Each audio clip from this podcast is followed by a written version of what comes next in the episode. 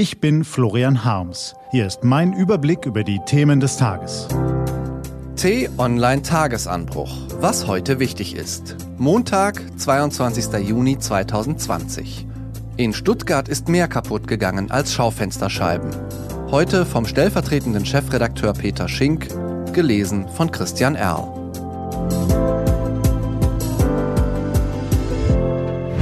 Was war? Macht kaputt, was euch kaputt macht.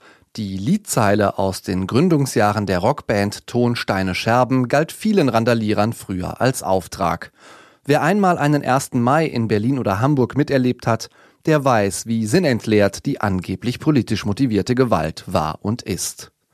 Auch unpolitische Halbstarke nutzten schon immer den Protest, um mal ordentlich einen draufzumachen in Kreuzberg begannen deshalb Anwohner, teils selbst aus dem Hausbesetzermilieu, schon vor mehr als 15 Jahren das friedliche Maifest zu organisieren.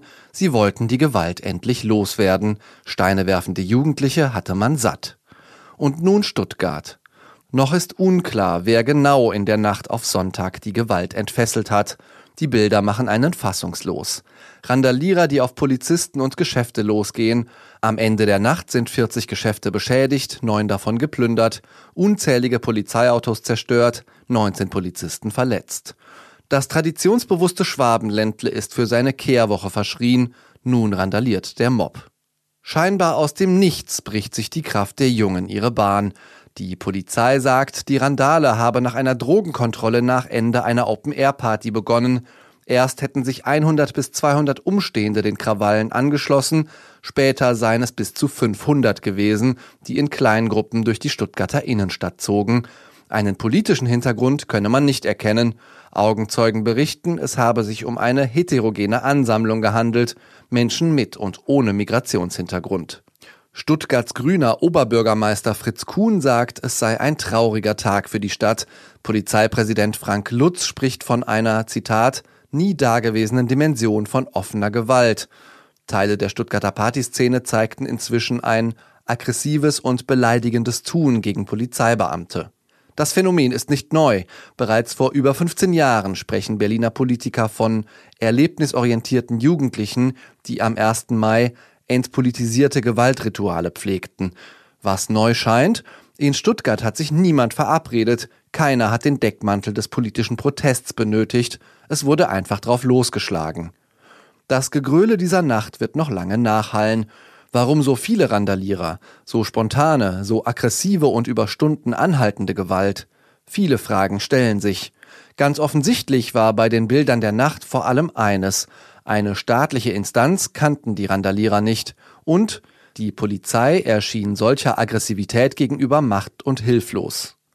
Eines ist sicher, wer so handelt, dem ist offenbar nicht klar, dass jeder Angegriffene ein Mensch ist. Selbst jede Schaufensterscheibe gehört zu einem Geschäft, in dem Menschen arbeiten und ihre Familien ernähren. Der Gewalt der Randalierer liegt eine Entmenschlichung zugrunde, die schockierend ist. Der gilt es entgegenzuwirken. Die Band Tonsteine Scherben verließ 1975 Westberlin in Richtung Nordfriesland, weil ihre Bandmitglieder keine Lust mehr hatten auf die Stadt.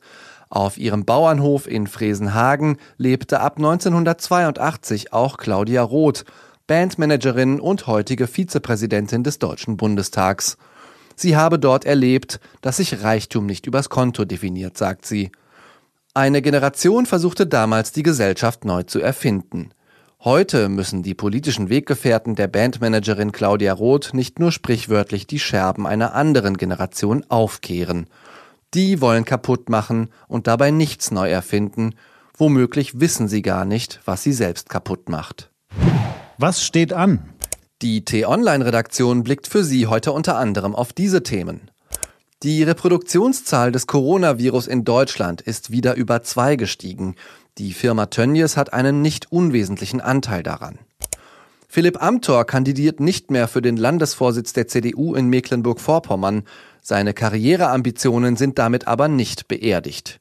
Und wer als Einwanderer nach Deutschland kommt, habe es vor allem auf unseren Wohlstand abgesehen, glauben viele. Tatsächlich tragen Migranten erheblich zur Stärke der deutschen Wirtschaft bei. Diese und andere Nachrichten, Analysen, Interviews und Kolumnen gibt's den ganzen Tag auf t-online.de. Das war der T-Online-Tagesanbruch vom 22. Juni 2020. Produziert vom Online-Radio- und Podcast-Anbieter Detektor FM. Immer um kurz nach sechs am Morgen zum Start in den Tag. Ich wünsche Ihnen einen frohen Tag. Ihr Florian Harms.